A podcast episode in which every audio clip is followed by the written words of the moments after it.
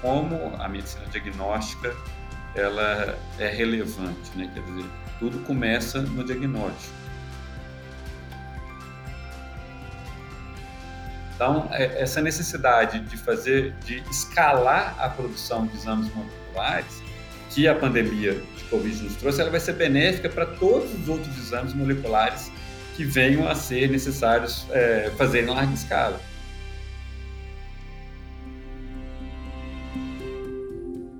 Olá pessoal, tudo bem? Espero que todos estejam bem, todos estejam seguros. Eu sou Alessandro Ferreira, sou vice-presidente do Grupo Pardini e este aqui é mais um Mundo Pardini. O Mundo Pardini é um podcast semanal que eu venho aqui compartilhar com vocês as evoluções da medicina diagnóstica, algumas leituras do cenário do mercado de saúde no Brasil e principalmente as inovações de saúde e medicina diagnóstica do Brasil todo. É muito bom ter vocês por aqui. Olha, em nosso último episódio, a gente discutiu, é uma discussão bem interessante, da importância, do impacto da medicina diagnóstica no cenário dessa pandemia. Né? A pandemia aí fez um ano que nós estamos no Brasil, né, com várias restrições, restrições de deslocamento, né, orientações diversas, e a medicina diagnóstica ela vem se posicionando como uma ferramenta essencial no combate à Covid-19. E a gente falou aqui, a gente vai repetir, muito mais do que um resultado individual de um teste de Covid, né, a realização dos testes de Covid em larga escala, ela é capaz de influenciar aí tomadas de decisão de saúde, políticas públicas e políticas sociais, não só de isolamento, mas de restrição, de distanciamento. Essa pandemia, né, todo mundo está vivendo ela, sabe que trouxe muito prejuízo né, para a sociedade como um todo mas ela também trouxe muito aprendizado né, em várias áreas da economia, mas principalmente na área da saúde.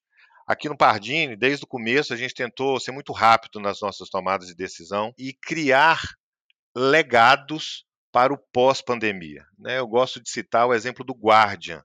Né? O Guardian é uma plataforma tecnológica de realização de testes de biologia molecular que, no momento, está dedicado 100% aos testes de Covid mas que vai ficar como um legado não só para a empresa, mas para o mercado de medicina diagnóstica como um todo no pós-pandemia.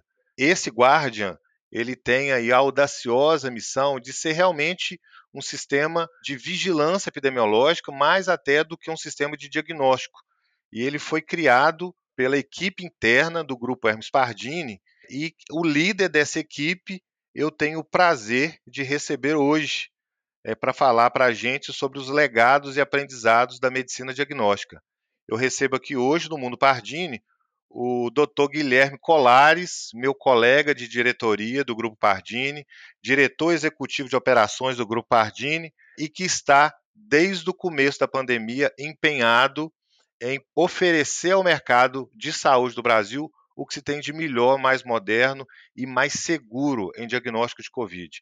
Guilherme, seja muito bem-vindo ao Mundo Pardini. Alessandro, muito obrigado, muito obrigado pela oportunidade de, de, poder estar aqui conversando um pouco sobre o legado da pandemia para a área de, de, medicina diagnóstica. Fico à disposição aqui, vamos, vamos conversar. É, é um momento muito difícil na vida de todo mundo, mas realmente várias coisas que foram modificadas por conta dessas necessidades, elas vão permanecer depois e vão permanecer como como novidades boas, né, como melhorias dentro ou dos processos de produção de laboratório, ou melhoria para o próprio médico, da forma de acessar, de conhecer os exames, melhoria para o próprio paciente. Então, acho que a gente precisa realmente enxergar. Acho que geralmente no, no, nos momentos mais difíceis é que a gente evolui mais, né? Acho que as melhores ideias aparecem dentro das, das maiores necessidades. Então, é, eu acredito que a gente pode sim descrever aqui durante esse bate-papo o que ficou, né, o que vai ficar, né, quando isso tudo passar. Olá, a gente está falando muito aqui de legado da pandemia para a medicina diagnóstica, né? E está claro esses legados. Mas assim, se você puder resumir assim, quais são os principais aprendizados que a gente teve né, para a cadeia de saúde e a gente vendo essa fragilidade de, do sistema de saúde mundial perante essa pandemia, a gente imagina que outros desafios virão no futuro.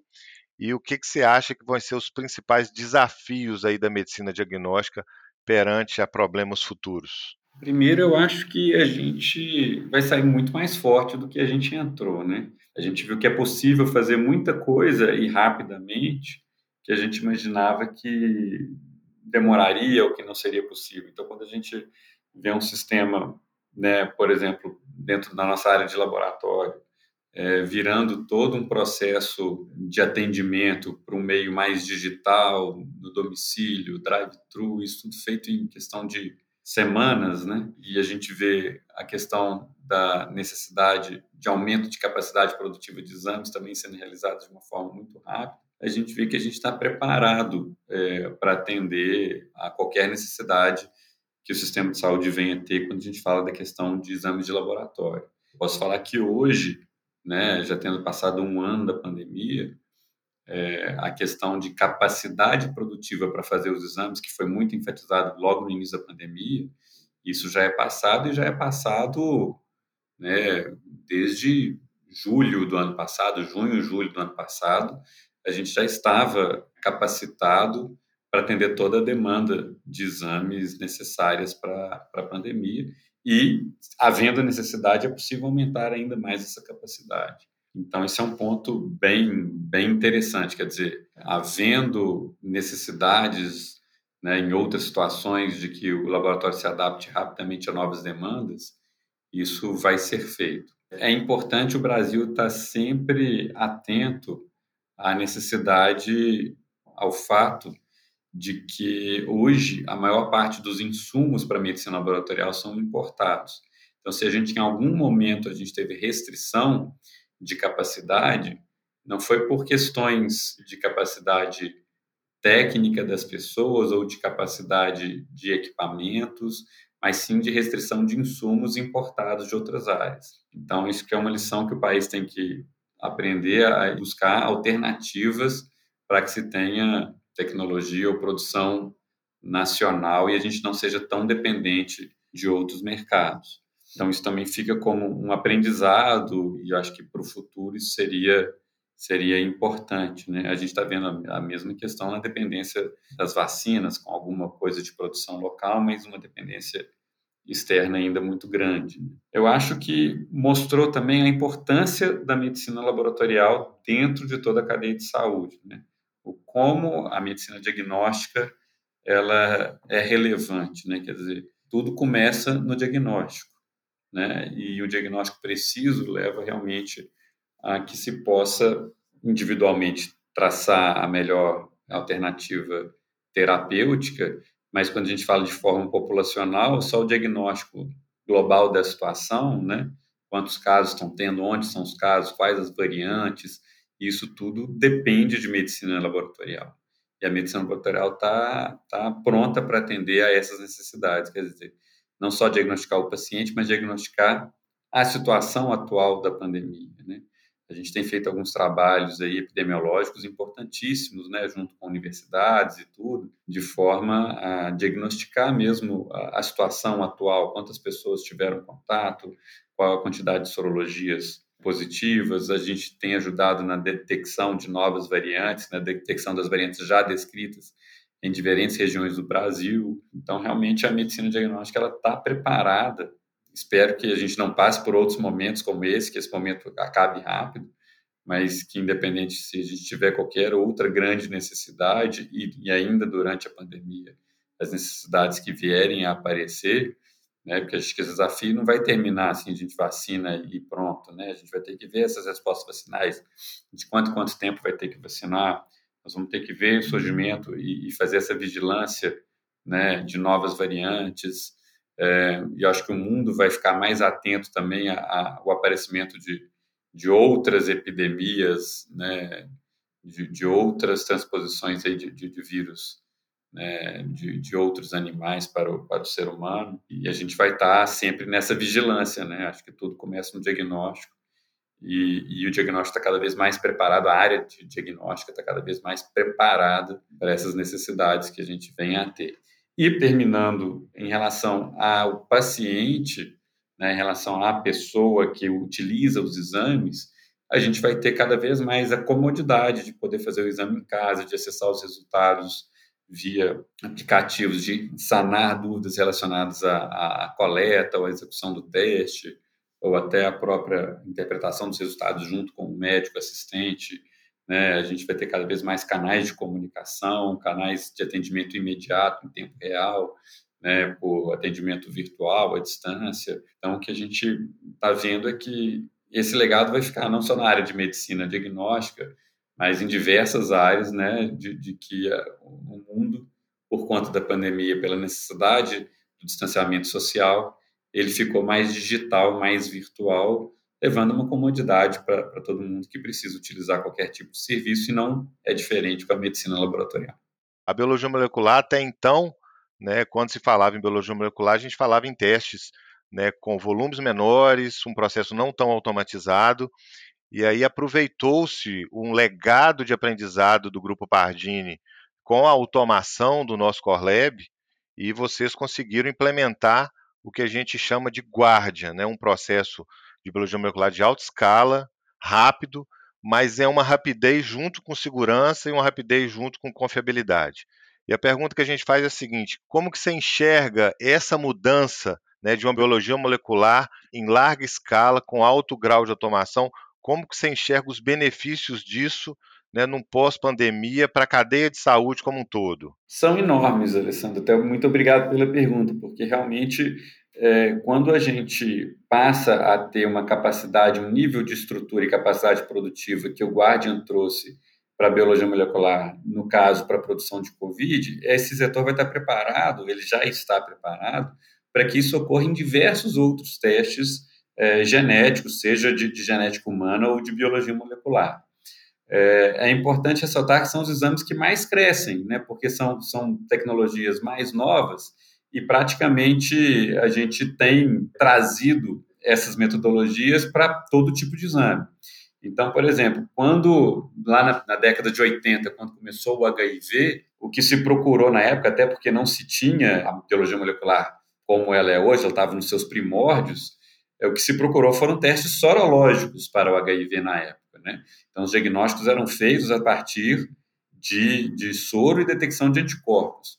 Quando a gente já foi para a epidemia de Zika, que a gente teve recentemente, os primeiros testes já eram moleculares, foi a mesma coisa que aconteceu com o Covid, porque a rapidez é muito maior e você detecta é, o material genético do vírus, você está detectando, detectando o agente infeccioso. Então, por exemplo, na área de doenças infecciosas, isso é muito bom, a gente vai poder cada vez mais fazer o diagnóstico com a detecção por biologia molecular de doenças de alto grau de acometimento na população. E isso vale para a medicina personalizada, que está crescendo muito e que as metodologias também são moleculares. Então, é, essa necessidade de fazer, de escalar a produção de exames moleculares, que a pandemia de Covid nos trouxe, ela vai ser benéfica para todos os outros exames moleculares que venham a ser necessários é, fazer em larga escala. E eu acredito, aí é uma, uma crença pessoal, que cada vez mais nós vamos evoluir para os diagnósticos moleculares, por essa facilidade, por ser testes cada vez mais sensíveis e mais específicos. Né? Quando você compara com outras formas de detecção, por exemplo, de doenças infecciosas, que é a sorologia, então eh, você tem mais problema de especificidade, que é porque você está detectando anticorpos que podem ser contra agentes semelhantes, né? Por exemplo, quando você fala das arboviroses, né? Só dando um exemplo aqui, são micro-organismos semelhantes quando você fala de zika, de dengue, de chikungunya. Então, na sorologia, é muito comum que tenha reação cruzada. Isso já não acontece quando você tem um, uma detecção do material genético específico daquele vírus que você está procurando. Então, eu acredito que isso vai ser importante mundialmente para realmente uma disponibilidade maior de todos os exames que envolvem a genética molecular. Um ano atrás, nós estávamos participando de uma reunião com, com, vários prestadores de serviço, empresas públicas, privadas, e a gente imaginava que agora né, a gente estaria num final da doença, num final da pandemia no Brasil, e na verdade o que está acontecendo, a gente está no pior momento da pandemia no Brasil, pelo menos. Muito disso impulsionado agora pelas novas variantes do vírus do SARS-CoV-2. Né?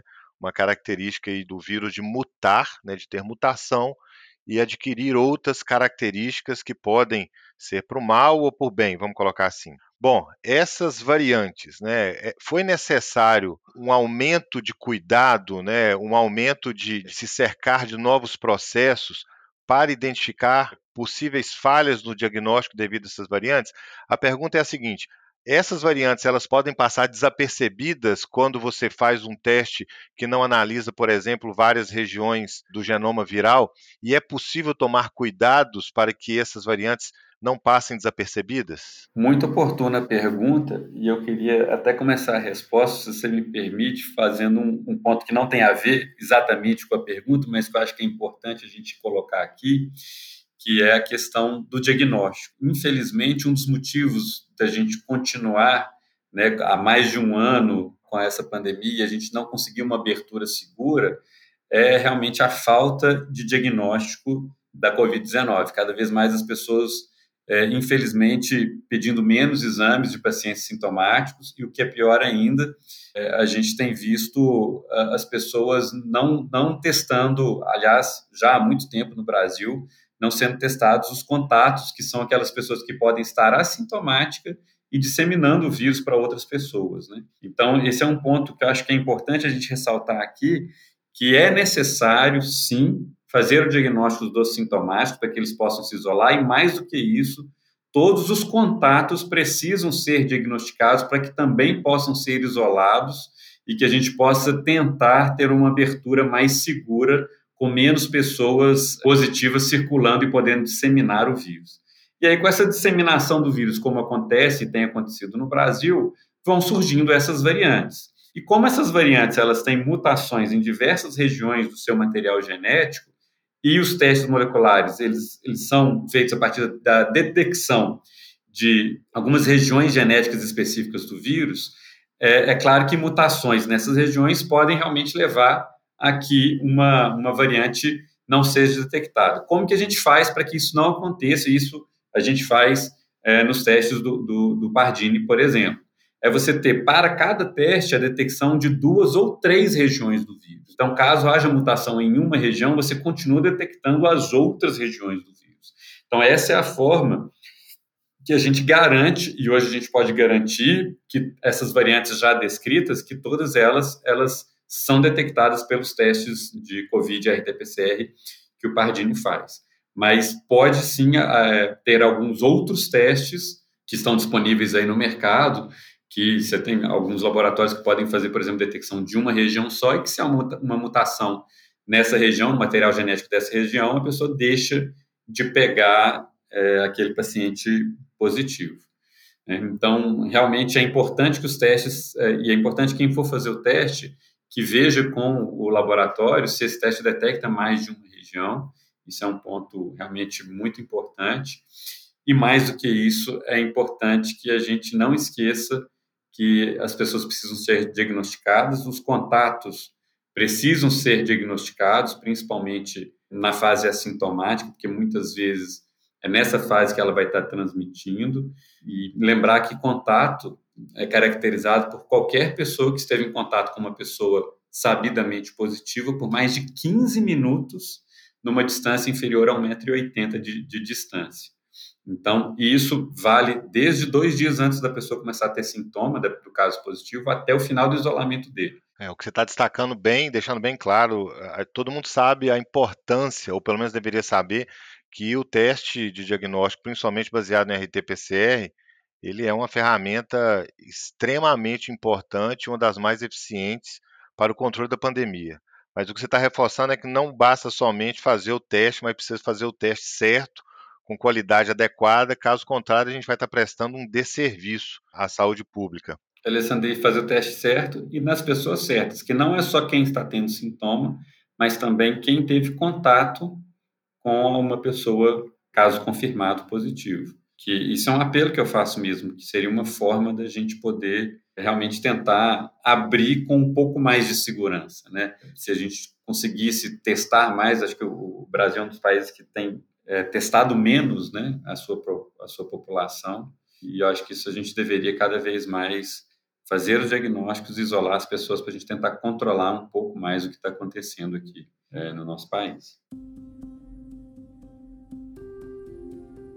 Desde o início da, da pandemia, o isolamento social ele causou uma série de consequências no estilo de vida da população. Esse temor, pelo menos inicialmente, esse temor né, durante o ano passado de sair, de procurar outros serviços, é, ele causou aí uma, uma procura menor dos, dos pacientes, das pessoas, para outros tratamentos, outras terapias que não seja o Covid. Né? A gente tem dados aqui que mostra que algumas especialidades médicas e algumas terapias elas caíram é, até 62% de queda na procura por outras especialidades como cardiologia, é, como endocrinologia, até mesmo oncologia. Fato é que parece que existe é, uma necessidade de se identificar quem deixou de se tratar de outras doenças. Né?